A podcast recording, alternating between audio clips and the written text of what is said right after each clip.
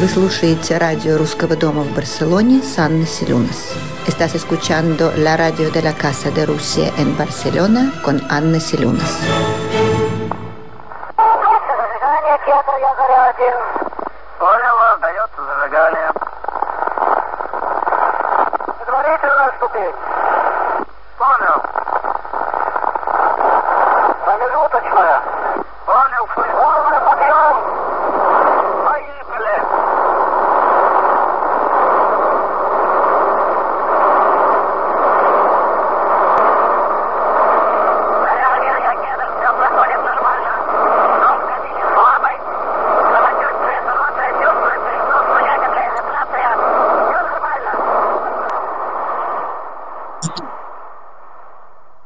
Добрый вечер, дорогие друзья. В эфире радио Русского дома в Барселоне.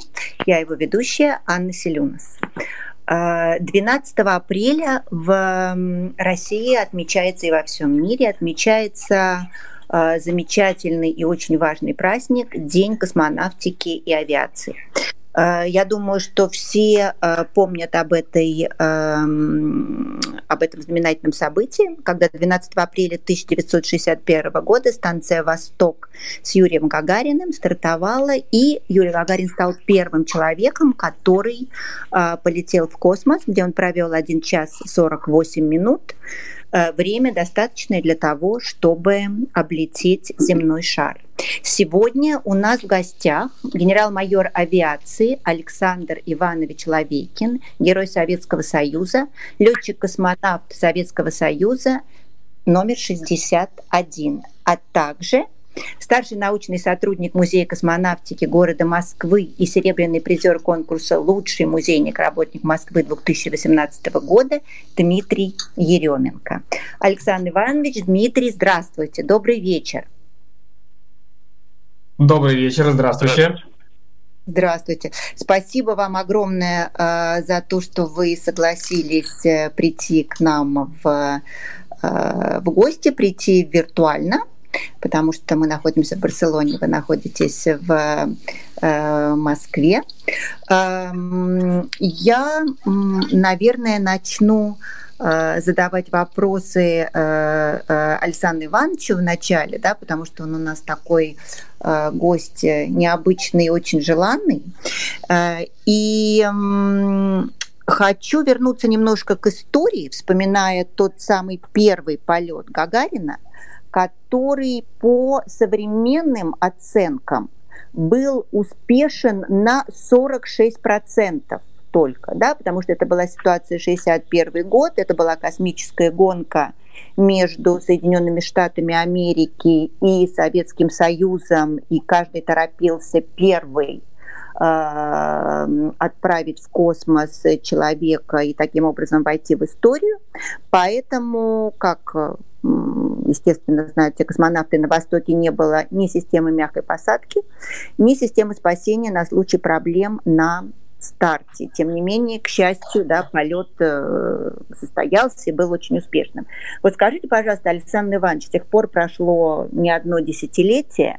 Каково э, вот сейчас, э, какова сейчас ситуация да, с полетами? Я понимаю, что они изменились кардинальным образом, но тем не менее, какова возможность риска? Э, Давайте начнем с того, что полет Алексеевича Гагарина, который состоялся 12 апреля 1961 года, был удачный старт, была выполнена программа полета, была осуществлена успешная посадка. Полет был выполнен на 100% успешный. Второе. Значит, сейчас, конечно, профессия космонавта, она очень интересная, романтичная, она сейчас очень неплохо оплачиваемая, но она и опасная, потому что опасность никуда не делась. Космос не любит, когда его тревожат, он ломает технику, он э, ломает иногда программу полета, и он иногда наносит ущерб по человеку. Поэтому профессия осталась, профессия интересная. Чем мы будем больше летать, тем э, мы будем дальше летать, И по времени полеты, конечно, еще увеличатся. И я думаю, что нас ждет очень интересное космическое будущее. Ну, в этом я просто не сомневаюсь. А вот скажите, пожалуйста, возвращаясь к теме опасности космоса, вы провели в космосе всего 848 а, часов, да, и было три выхода у вас в а, открытый космос, но первый э, был аварийным, да, вот возвращаясь к тому, что космос ломает и, и людей, и аппараты. Расскажите, пожалуйста, а что произошло? Что это был за аварийный выход? А, значит, э, ну, что я могу сказать? Что, да, где-то у меня было три выхода вместе со своим командиром Юрием Романенко. Мы сделали эти выходы. Э, и у нас была небольшая заминка со стыковкой научного модуля «Квант», «Квант», когда он к нам пристыковался, прием, штанга вошла в приемный конус, но там никак не могли шпангоуты соединиться силовыми. Поэтому мы с Юрием вышли, немножко помогли Кванту. И стыковка произошла успешно, мы снова вернулись в станцию, вот, и перешли через внутренние люки в Квант, и началась очень интересная программа научная, в том числе мы снимали «Звездное небо», и впервые получили область, где находится черная дыра. Черная дыра, да. Я видела изображение, это фантастическое зрелище абсолютно, просто фантастическое. Она, кстати, я была очень удивлена, потому что она не смотрится как черная дыра, по большому счету. Это какое-то удивительное небо, это звездное, такая как марево. Даже там это, я так представляла себе, что как-то она должна быть четче. На самом деле все, все гораздо более красиво смотрится. Да, не так э, не так страшно. А вот эта интересная программа, вы как-то сказали в одном из своих интервью, которое я слушала, готовясь к этой э, передаче, что космонавт это ученый. Вот, эм, ну, это, это правильно совершенно, конечно. А вот расскажите, пожалуйста, немножко, да, потому что вы же бортмеханик по, по, по специальности, то есть вы человек, от которого зависит, как я понимаю, человек очень далекий от техники, от которого зависит вообще, чтобы все было хорошо на борту, да, но при этом, значит, вы же должны совмещать разные абсолютно миссии, да, космонавт, он не может быть там только капитаном, только бортмехаником, правильно? А вы знаете, вообще механики находятся на кораблях, которые ходят по морю. А у нас это называется борт-инженер. Борт-инженер. Точно, извините, да, пожалуйста. Космического, да. космического корабля, начнем с корабля, с космического, да. раньше состоял из командира корабля. Это был, как правило, летчик-истребитель военный. Второй член экипажа был бортовой инженер – это представитель ракетной космической корпорации «Энергия», то есть того предприятия, где космические корабли производятся. Как только мы э, стыковались со станцией «Мир» и перешли внутрь, то командиром экспедиции уже на борту космической станции «Мир» продолжал быть Романенко Юрий, полковник военно-воздушных сил, а я продолжал исполнять роль бортового инженера. Он был ответственный за программу полета, а я за работу бортовых систем. Мало того, мы должны были провести замечания по работе систем на Землю и снова вернуть эти замечания на предприятие, где эти системы все разрабатывают систем, чтобы улучшить следующие системы. Вот примерно такая задача нашего полета. Значит, сейчас что происходит? Сейчас на Международной космической станции вот такого разделения уже на летчик, на инженер, на, на научный сотрудник уже нет. Сейчас все являются представителями Роскосмоса, Российского космического агентства, и в полете могут выполнять разные функции. Ну, например, в одном полете, э, вот, допустим, скрипочка сейчас летает, да, в космосе. Скрипочка это космонавт. Так, фамилия uh-huh. скрипочка. Значит, uh-huh. вот он был э, в первых полетах инженером, а сейчас он командир. Вот. И поэтому э, сейчас уже нет такого распределения перед стартом, что вот кто-то командир, кто-то инженер.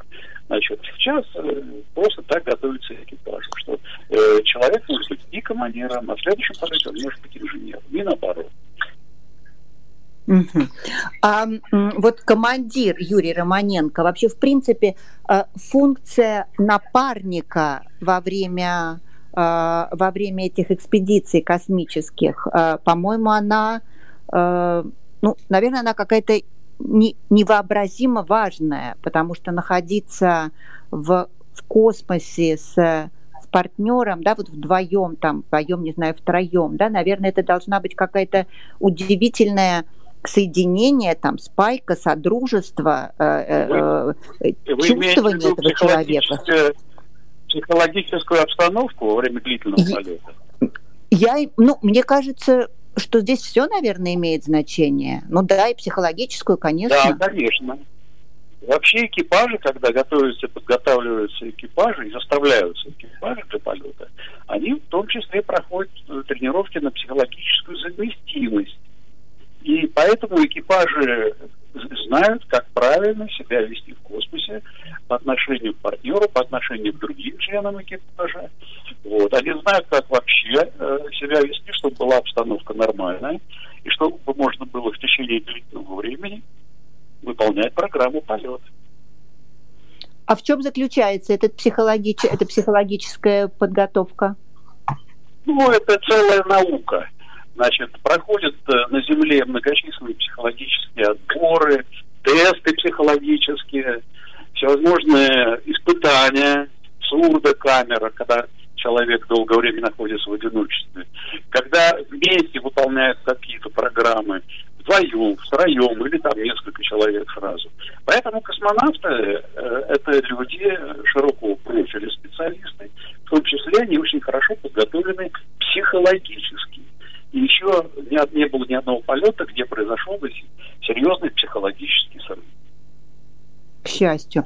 А вот опять же, возвращаясь к первому полету, к полету Гагарина, было отобрано три кандидата из 20, да, это был Герман Титов, Георгий Нелюбов и Юрий Гагарин.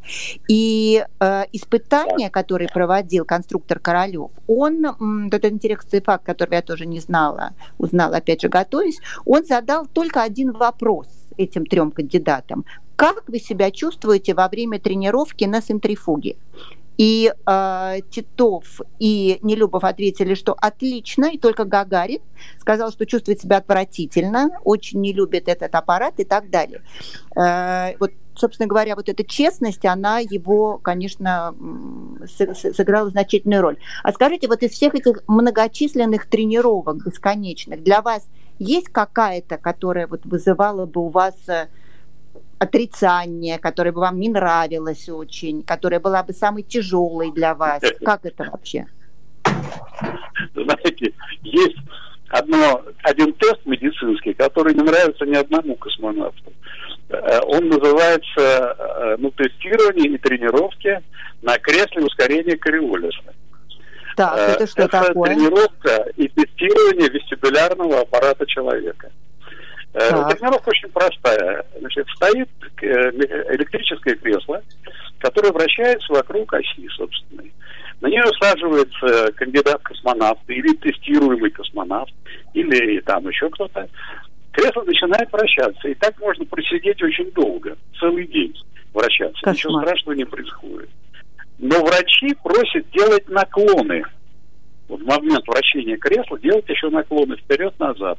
И в этот момент в вестибулярном аппарате возникает ускорение кориолиса, которое очень плохо и очень сильно влияет на сам вестибулярный аппарат. Э, человека начинает мутить, тошнить, он белеет, значит, у него повышается пульс, давление. Вот. И не все, не все кандидаты в космонавты э, сразу прошли этот тест. Они могли бы пройти только со второго, третьего, а кто-то даже только с четвертого раза.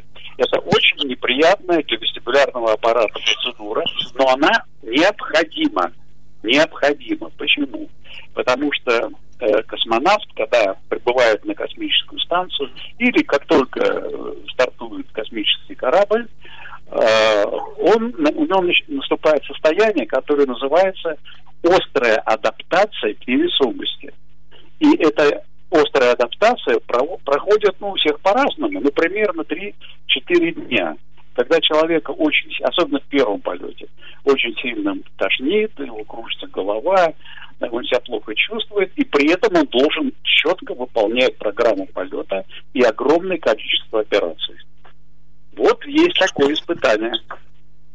Кошмар. Это единственное, что я вам могу сказать на, на этот рассказ. Это, конечно, вызывает фантастическое восхищение, но, а ведь, э, э, э, говоря о здоровье, ваш полет был прерван, потому что у вас случились Аня, отклонения. вы куда-то пропадаете? Аня, у меня просьба, да, вы я... микрофон от рта не, не убираете. А то вы куда-то я пропадаете, тут... плохо слышно. Нет, Еще слышно меня хорошо да, сейчас? Что я говорю, что у вас же было да, в полете был, был прерван полет, потому что у вас были обнаружены нарушения в работе сердца, и как эм, как известно, это вы были первым космонавтом, у которого были обнаружены эти отклонения, а потом это стало считаться за норму, да, и вот как бы я прочитала, что вас досрочно да, да, да. вернули на Землю. А вот что такое в космическом понятии досрочно вернули на землю. Вот как это происходит? Вот ну, сообщают, что это же не знаете, как у нас в больницу подъехать. Да нет. Значит, вы немножко нагнетаете ситуацию. Значит, смотрите, поскольку эта ситуация возникла впервые в длительном полете, э, речь идет об экстрасистолах, которые стали появляться в полете то поскольку эта ситуация появилась впервые, то врачам было интересно узнать, каким образом она вообще появилась, что это такое и как можно в следующих полетах э, купировать это состояние. Поэтому меня вежливо попросили значит, через полгода полета вернуться с тем, чтобы изучить это состояние э, ну, уже специалистами, вот, и дать рекомендации следующим экипажам. Что и было сделано. Значит, э, я приземлился, меня сразу направили в специальный кардиологический центр, изучили мое состояние, пришли к выводу, что у меня абсолютно нормальное сердце и абсолютно нормальная сосудистая система. Вот. Но в следующих полетах, вот когда летали такие же крепыши, мягко говоря, как я, да, у них тоже стали возникать вот эти вот легкие нарушения э, ритма сердца. Это просто такая специфика. Ну, в двух словах, э, как я это могу? Когда мы находимся на Земле, то за счет силы тяжести, э, значит, кровь у нас уходит в ноги, и сердцу достаточно только эту столб этой крови как бы доста- достать из ног. Вот. В космосе, поскольку веса нет, там невесомость, то сердцу приходится и толкать кровь в ноги, и снова его оттуда вытаскивать. Оно работает как бы в другом ритме. В другом ритме. А uh-huh. поскольку непривычен для человеческого организма, иногда стали возникать вот эти перебои, так называемые экстрасистолы. Потом это стало считаться нормой, ничего страшного она для экипажа, для члена экипажа не, не представляет. Ну да, вы же потом вернулись опять, да, в космос? Или нет? А, Все, нет, после... я потом перешел на другую программу. Я перешел на другую программу. Я стал готовиться к полету на многоразовой космической системе Буран. И находился на ней до того момента, пока эту программу не закрыли. Угу. Александр Иванович, а вот скажите, пожалуйста, вообще, как возникает это желание стать космонавтом? То есть, вернее, я даже могу понять, как оно возникает, но вот между мечтой и реальностью. Хорошо, вот захотелось стать космонавтом, отлично, да, там закончили, а вот когда начинаются эти тренировки безумные, да, когда эта мечта обретает, мне кажется, такую более плотскую форму и становится понятно, что э, насколько это тяжело. Вот э, э, это, это, это что, да, это вот такое, такое неизмерное желание все-таки попасть туда, в космос, и увидеть все снизу, и понять, да, и вот это преодолевает все трудности. Как это вообще происходит? Интересно очень. Что, что движет вами? Значит, э, смотрите, э, ну, прежде всего, космонавтом стать непросто. Э, очень жесткий отбор, медицинский прежде всего. Там буквально из сотен проходит один. Вот. И, э, и когда он проходит, э, начинается этап подготовки. Э, это многочисленные прыжки, парашютные полеты на самолетах, погружение э, гидробассейн, ну, много-много чего, выживание в различных условиях э, географических. Очень много технических экзаменов, подготовка технических экзаменов. Очень, это очень сложный процесс, который занимает много лет. Когда человек оказывается в космосе, его мечта сбылась, то, значит, там тоже непросто. Там ну, серьезная программа, там необычные условия, о которых я уже рассказывал. А, там а, необычные температурные условия, необычные условия психологические, там необычная пища, необычная вода. Все, не, все, все как бы не так. Но, но еще ни один космонавт не пожалел, что он выбрал эту профессию. Эту профессию мы выбирали добровольно, нас никто не заставлял. И мы очень горды и рады тем, что мы действительно являемся представителями этой замечательной профессии. Возвращаясь опять же к Э, Гагарину, который перед полетом, как э, мы знаем, написал письмо, да, жене Валентине и дочерям, где, ну, как бы такое, что все будет хорошо, конечно, но что, если что, чтобы там она не убивалась, и дочек вырастила не белоручками, а настоящими людьми и так далее. Вот скажите, пожалуйста, вы перед первым полетом, у вас никаких мыслей не было нет, у меня было Страшно не было? Знаете, я 9 вот послушайте, я 9 лет стоял в очереди на полет. 9 лет в отряде космонавтов.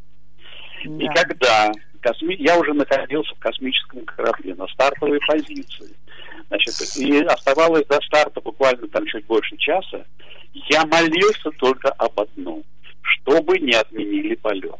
Потому что была очень плохая погода на Байконуре, шел дождь ледяной, и старт могли отменить в любой момент. И я буквально молился, чтобы этого не произошло. И как только ракета отошла от стартового стола, ничего, кроме э, восторга и чувства легкой нереальности я не испытывал. Свершилась моя мечта, которая шел всю жизнь. О каком страхе можно говорить? Это счастье, великое счастье, наконец дождаться своего полета. Спасибо большое, Александр Иванович. Хорошего вам вечера и справить хорошо праздник, Спасибо. День космонавтики. удачи. Всего удачи. доброго. Напоминаю вам, что у нас э, в эфире был генерал-майор авиации, герой Советского Союза, летчик-космонавт СССР номер 61 Александр Иванович Лавейкин. А теперь мы остались с Дмитрием, прекрасным совершенно Дмитрием Еременко, старшим научным сотрудником Музея космонавтики города Москвы. Да? И, Дмитрий, вы еще у нас серебряный призер конкурса «Лучший музейный работник Москвы» 2018 года. Здравствуйте еще раз. Да, добрый день, вернее, уже даже добрый вечер. Да, все верно. Имел честь в 2018 году выступать на этом конкурсе, защищать наш музей. И по всей Москве из всех музейных сотрудников занял второе место. Супер, это просто отлично. А скажите, пожалуйста, давайте, значит, мы теперь с Александром Ивановичем немножко полетали, да, в космосе uh-huh. побыли, а теперь вернемся на Землю, что тоже, на мой взгляд, совсем неплохо, потому что летать хорошо, но я все-таки люблю, когда есть твердая почва под ногами. Поэтому расскажите, пожалуйста, про музей космонавтики вообще, что там, а, что там происходит. Да, ну наш музей космонавтики, он находится буквально в 150 метрах от станции метро ВДНХ в Москве, под э, таким высоким 100-метровым памятником, в основании которого наш музей и находится. У него 15 э, выставочных залов и экспозиционных, количество музейных экспонатов около 95 тысяч. И что самое приятное, большая часть из них подлинники, которые либо были в космосе, либо которые используются на Земле для подготовки человека к полету. В частности, то самое кресло ускорения Кориолиса, которое Александр Иванович так не любит. Страшная, да, да, страшная да. вещь. Хотя по себе могу сказать, в принципе, для меня оно было в целом терпимое. Оно в музее подлинное у нас есть. Во во вообще, я так понимаю, что испанская инквизиция, по большому счету, по сравнению с тренажерами для космонавтов, это были просто детский лепет, да? Потому что мне ну, кажется... испанскую такой... инквизицию на себе я не ощущал пока что, надеюсь, и не придется. Ну, я, на... я надеюсь, что не придется. Да, но да, тренажеры, опять-таки, я, конечно, еще не все тренажеры прошел, в отличие от Александра Ивановича, но несколько испытаний уже удалось мне пройти. Да, не скажу, что это приятно, но а, тот факт, что ты к этому уже пришел, тебя как-то стимулирует и в тебе новые силы, тебе новые силы придает. Поэтому это то есть, то есть вы по доброй воле, да, туда идете? Да, на, безусловно, на да. И, и, и как часто? Извините за вопрос. А, ну, смотрите, парашютные прыжки, до пока не начался вот этот вот негодяйственный вирус, я где-то раз в месяц, раз в три недели обязательно ездил на них. Вот поэтому сейчас, как только закончится эта вся... Ну, парашютные прыжки, это все-таки приятно. Это, ну да, но опять-таки это кому как. Вот, допустим, второй прыжок для меня, для меня был очень страшный. Вот, первый вообще не боялся. Очень было приятно еще э, ощутиться, оказаться в невесомости. Вот это mm. вот, наверное, самое было приятное, да. Mm-hmm. Ну да, да, вот это, вот это ощущение, пожалуй, пожалуй, наверное, каждый бы хотел испытать. Без, а без мы его можем испытать легко и на земле. Абсолютно каждый. Вот расскажите. А, для этого нужен просто многоэтажный дом с лифтом. Вы а, поднимаетесь спасибо. на восьмой, там, девятый, десятый, пятнадцатый этаж, и потом нажимаете кнопочку один. И когда лифт начинает дергаться, вот буквально вот эту сотую миллиардную секундочку, вы как бы в невесомости. Просто она настолько краткосрочная, что мы ее не ощущаем. Это вот когда лифт дергается, да, мы как будто его теряем на секундочку из-под ног, а потом мы его опять чувствуем. Вот. Слава, слава богу, потому что я подумала, Понимаете, чем я говорю, да? потом, потом по подняться наверх и спрыгнуть без парашюта и ощутить состояние невесомости. А, то есть это когда лифт, вот это вот хоп, да, тогда мы его все чувствовали, это правда. Да, да, просто мы его не осознаем. Вот я пока тоже не побывал в невесомости, я не осознавал, что это такое. А, я так понимаю, что вы, естественно, в музее, у вас там работа с космонавтами тоже активная очень идет. Да, я... безусловно. Допустим, вот э, из наших 123 российских космонавтов мне лично довелось увидеть 68 э, человек. В том числе три человека это из первого набора, в котором был и Юрий Алексеевич Гагарин. Так что да, постоянно мы с ними на связи, э, причем на таком хорошем общении с нами, что порой удивляешься, что, боже, это же космонавты, это же герои, это же люди, которые звезды трогали. Они с тобой так по-свойски, за чашечкой чая общаются, ходят по музеям. В общем, да, это приятная очень их работа. А когда вот они возвращаются на Землю, космонавты уходят на пенсию, то обычно вот чем они занимаются? Или, или вот. там выход на пенсию относительный? А, наверное, это все-таки вот опять-таки слово на пенсию что значит? То есть да, они там уже, условно говоря, не летают в космос. Не летают, да. Да, но многие продолжают служить все равно космонавтике. Кто-то из них уходит, вот как Александр Иванович, к нам в музей. И если бы не он, я бы многие эти тонкости не знал, поэтому ему за это всегда огромное спасибо говорю. Многие продолжают работать в центре подготовки как инструктора кто-то работает в институтах, университетах. Э, есть у нас даже четыре космонавта, которые служат в Государственной Думе. Поэтому, слава богу, люди эти не остаются ненужными, они продолжают трудиться на благо космонавтики, медицины космической, ну и вообще нашей Родины. Ну да. А вот скажите, пожалуйста, интересно, э, у Гагарина был рост метр шестьдесят пять, да? То есть то, что вначале угу. ему э, мешало очень, как известно, да, потому что он да -да -да. В, в, в аварию попал на самолете, да, когда в училище сказали, что это потому, что он не видит взлетные uh-huh. полосы, а потом наоборот это сыграло э, колоссальную роль, когда его взяли, да, потому что были маленькие тогда космические корабли. Uh-huh. А сейчас вообще вот как как это выглядит космический корабль? Это что, это как такой мини-дом получается? Да? А, вот, а, да, и сразу вас немножечко поправлю. Вы когда сказали, что полетел Юрий Гагарин на станции «Восток-1», он полетел не на станцию, он полетел на космическом корабле. На космическом корабле. Да. А вот э, вообще, по сути, космический корабль — это пространство на троих человек площадью 3,5 квадратных метра. А. На троих человек. При и этом вот там, рост... И вот и сейчас, и сейчас точно И сейчас так. тоже, да. При этом рост космонавта может достигать сейчас до 190 сантиметров, даже до 2 метров.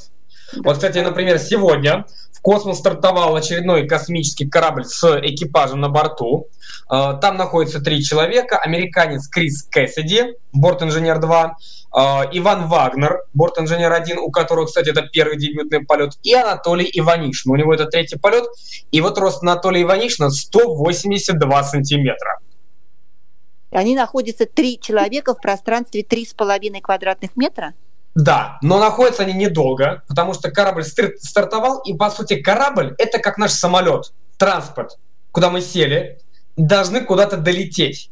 И вот сегодня в 17 часов 15 минут по московскому времени этот экипаж уже пристыковался к МКС, Международной космической станции, на которой он будет да, работать да. примерно 190 дней. А космическая станция... А вот там какие условия?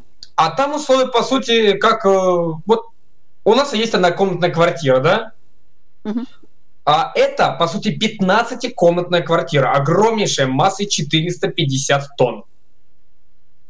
Вот, ну то есть это получается домище. Да, да, очень огромный дом, но для проживания и для работы он достаточно комфортен. Опять как раз сказать, летавшие уже космонавты.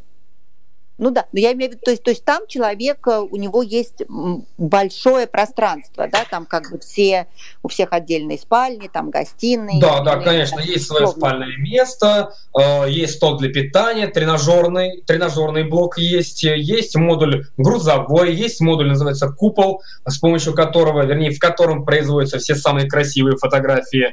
Поэтому, да, это место, где жить достаточно комфортно. А скажите, а часто ли случаются неполадки на кораблях космических или на станциях космических? А, вы знаете, это дело, в принципе, нормальное, поскольку у нас и дома постоянно что-то ломается, там надо то кран починить, то полы подровнять и так далее. Поэтому, да, такое случается. А, установка новой аппаратуры, а, либо же, не знаю, там устранение каких-то неполадок, там где-то влага скопилась в большом количестве, надо ее убрать. Да и просто там помыть окна тоже это необходимо, как бы это смешно не звучало, но в космосе тоже нужно мыть окна, вернее, иллюминаторы.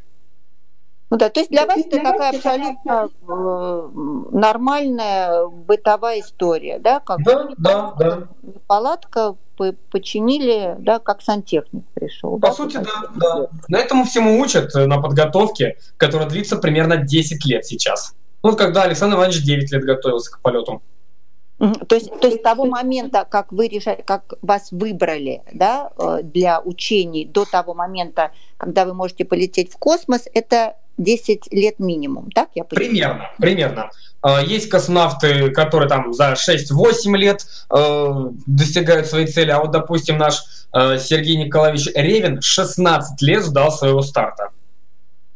Да, это срок, прямо а, Да, но есть, к сожалению, и ребята, которые готовились, готовились, и, к сожалению, так и не полетели. Хотя и бывали и дублерами, и были в, на подготовке в экипажах, но вот так судьба сложилась, что полететь им не довелось.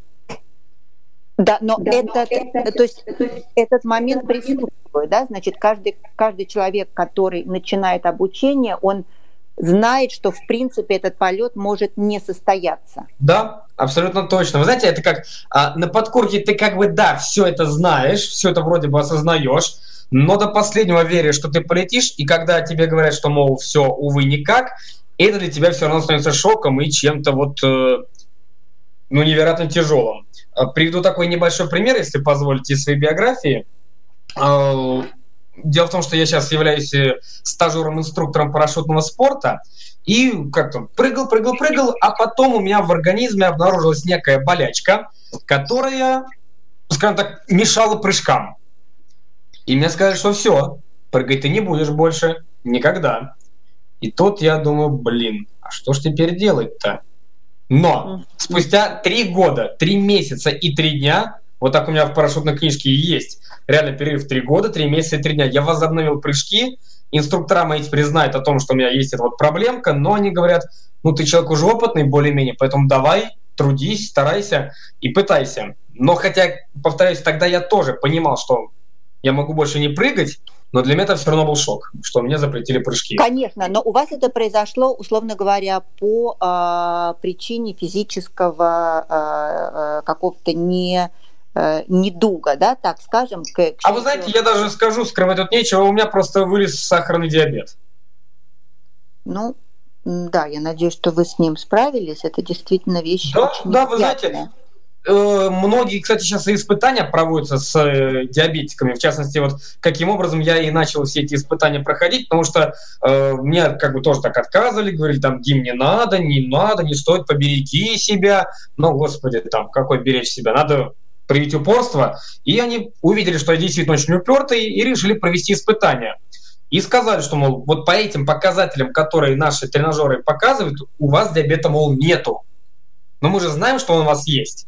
А показатели показывают другое. Поэтому, может быть, какие-то испытания проведутся. Может быть, что-то вот сделать такое, чтобы там не колоть себя каждый день, а там уколоть один раз в день. Ну, в общем, какие-то такие вот прогрессы, я уверен, будут. И если я смогу послужить на пользу этому, значит, я уже не зря родился.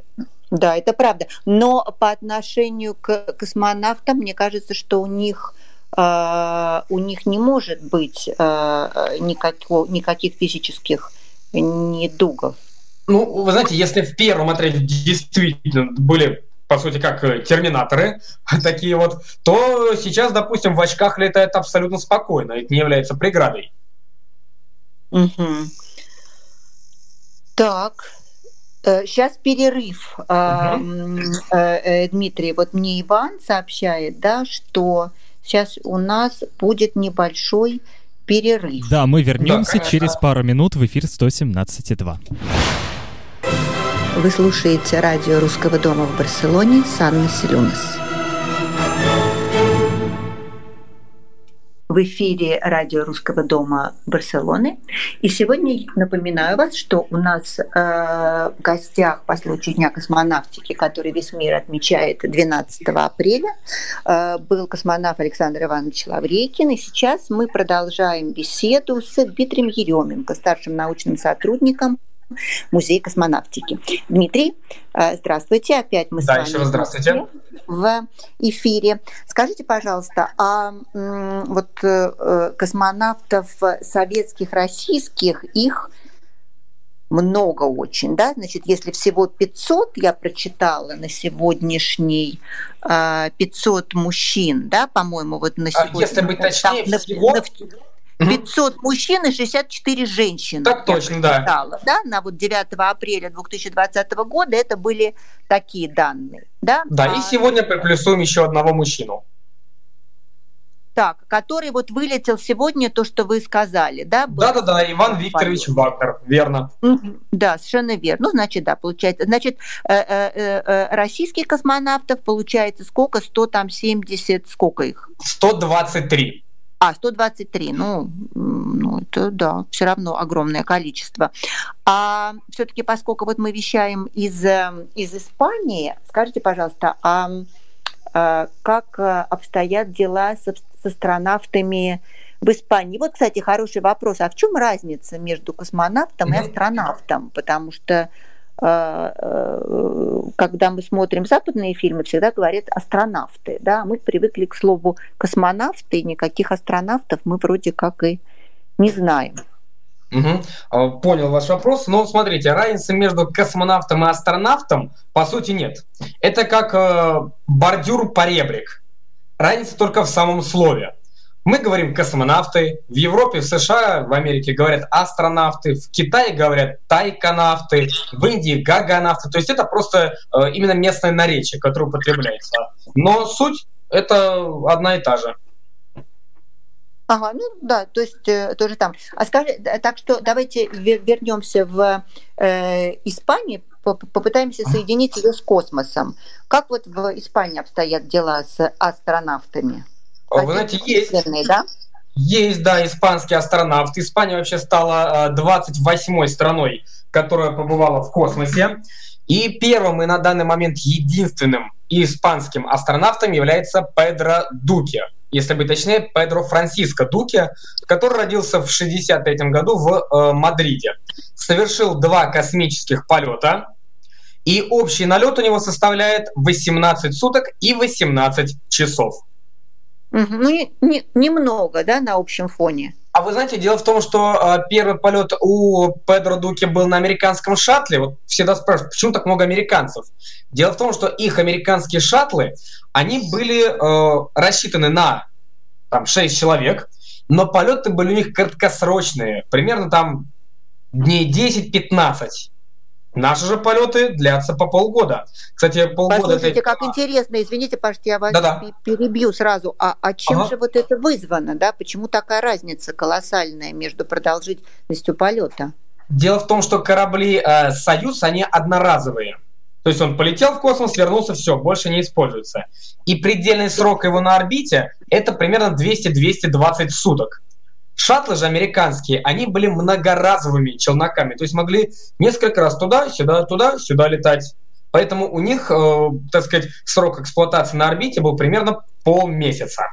Но это мы, это, мы, это мы говорим про то, что было, сейчас нет.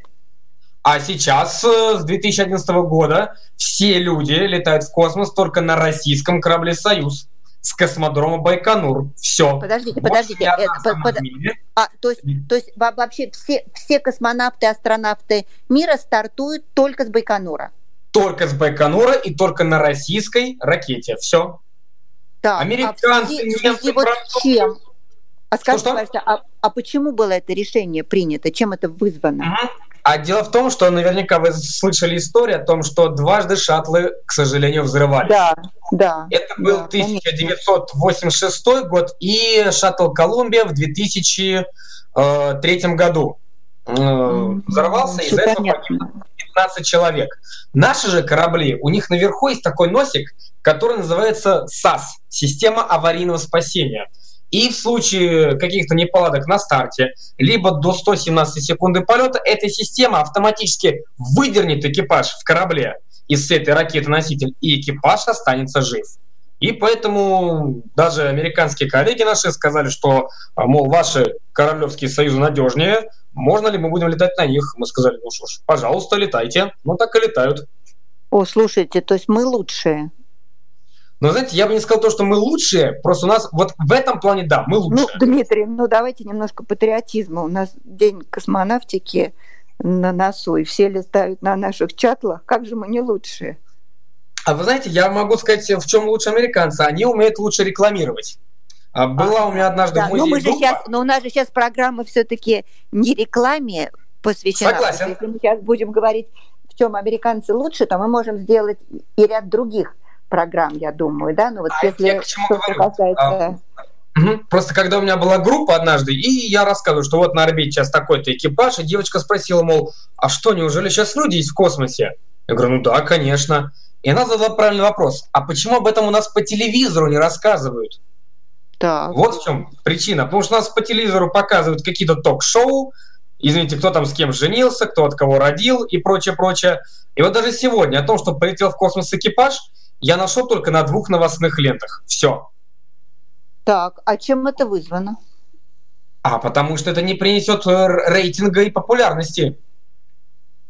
Ага. Вот, к сожалению, вот так вот простой ответ. Ну да, но с другой стороны, да. если даже... Ну, ну да, я, я просто сейчас думаю о том, что даже о полете Гагарина узнали на следующий день мир, но это можно объяснить, поскольку боялись, естественно, того, что... Да, если ну тогда это да, тогда это неудача, будет... да, поэтому это, это, это как раз, в общем, объяснимо и, я бы сказала, оправдано, конечно, в той ситуации. Хотя вот Александр Иванович, он так э, на мой вопрос по поводу 46% успеха э, э, полета, он сказал, все было, э, все же прошло хорошо, но все-таки мне кажется, что, конечно, этот первый полет, если к нему вернемся, мы сейчас не, ненадолго, так я понимаю, что, конечно, это было, ну, ну даже не 50 на 50, да? А, вы знаете, я понял, в чем моментик. Александр Иванович имел в виду в том, что все закончилось штатно. То есть он... Да, это правда.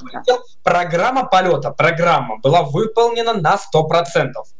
Просто именно во время случались какие-то мелкие нештатные ситуации, там посадка не в том месте, раскрытие второго парашюта, но это не является чем-то жизненно... Нет, а потом мне тем, кажется, что, что это, это история с посадкой, когда он сел над практически да, недалеко от того места, где родился, над своей родной Волгой, а главная история с этой девочкой и бабушкой, которые копали картошку на огороде, и, и, и с неба упал человек, который встал и сказал, «Мамаша, стойте свои, я с неба». Вот это, по-моему, какая-то фраза, которая просто хлеще даже, чем «поехали». На самом а, вы знаете, ну, я... не со... чуть-чуть вас поправлю, он не приземлялся рядышком со своей родиной, потому что он родился ну, в Смоленской области, а корабль... Да, а сел в Саратовской. Да. Да, конечно. Далековато Э, немножко друг от друга. Ну, далековато немножко, но Волгу увидел и понял, Волгу что... видел, да, уже- это безусловно, уже, да. уже как-то, да, но все-таки просто представить себе, даже сегодня, да, даже не в 61 году, а в 2020 представить себе, что э, э, ты, не знаю, там у себя на даче поливаешь цветы, и с неба спускается кто-то и говорит тебе, мамаша, стойте свои, я с неба, это все-таки... Это да, это даже сейчас вызовет, э, который... Да, незабываемый. Вызовет да, да, согласен. Незабываемо. Э, Дмитрий, а скажите, пожалуйста, вот так уже приближаясь к концу нашей программы, вот может быть, вы, вы как человек, который долго работаете в Музее космонавтики, для которого как бы эта часть, э, небесная часть жизни, так скажем, космическая часть жизни, она является вполне земной. А, вот, может быть, вот что для вас, я не знаю, что для вас э, самое необыкновенное, самое захватывающее в, ну, не, не, не в космосе даже, а в этих людях, наверное, да, вот в людях, которые туда улетают, космонавты. А вы знаете, я понял, да, что меня больше всего поразило, это то, насколько они простые. Хотя кажется, герой Советского Союза, герой России. Люди, которые летали в космос, которые преодолевали такие испытания, которые на себе испытали множество вот этих вот невзгод и там перегрузок, и давления и прочее, прочее. Э, Но когда они подходят к тебе и говорят, ой, Дим, привет, пойдем это чай с тобой бахнем, пока мероприятие не началось. И думаешь, ничего себе. И это не ко мне? Точно ко мне? Я точно не сплю. Потому что скажи мне 10 лет назад, что я буду вот так вот с космонавтами общаться, да вы что? С космонавтами? Для меня это было что-то невероятное, что-то такое прям вот, ну, как будто бы это из сказок либо из легенд каких-то мифических. Но нет, это обычные простые люди, которые спокойно отвечают на твои звонки, которые с тобой могут минут по 40 общаться, которые тебя на машине подвезут до твоей станции метро. Вот, вот что поразило. Вот, Ну что да, конечно. простые, спокойные, свойские люди.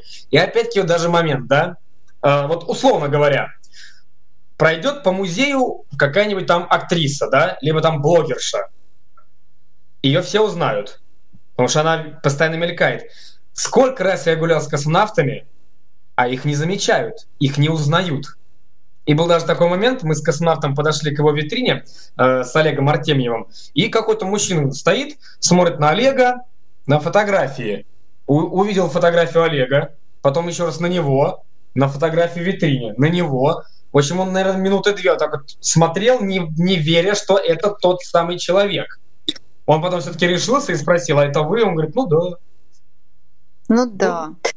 Э, Ну, да, космонавты, конечно, я понимаю прекрасно, что несмотря на то, что они э, летают в космос, все-таки они такие же люди, как мы, э, земные. И, может быть, окажется, что когда мы познакомимся поближе с инопланетянами, окажется, что они тоже такие же симпатичные, милые и, и захотят с нами пить чай, и мы начнем разговаривать на одном языке. Мне кажется, что иногда это даже, наверное, легче найти общий язык с человеком из другой галактики, чем с некоторыми людьми, которые нас окружают. Поэтому давайте будем оптимистами. Э, Спасибо вам огромное за, м, за ваше время. Я вам желаю замечательно встретить э, э, воскресенье праздник, хотя я понимаю, что он э, перенесен, но, может быть, э, э, вот еще два, два слова буквально, да, какие-то будут э, э, мероприятия в воскресенье, которые вы могли бы зрителям, нашим слушателям поделиться? Да, вы знаете, несмотря на то, что празднование Дня космонавтики было перенесено на 4 октября, потому что 4 октября в 1957 году был запущен первый искусственный спутник Земли, а наш музей решил устроить э, онлайн-беседу с космонавтами. Каждый час, начиная с 10 часов, в течение 30 минут мы будем выходить на связь с каким-то космонавтом и беседовать, рассказывать о полетах, о том, как готовились и какие-то ну, обычные житейские моменты, которые можно обсудить в эфире.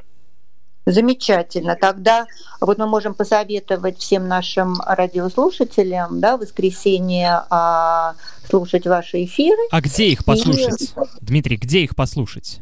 Э, можно их будет не, даже не то, что послушать, их можно будет увидеть.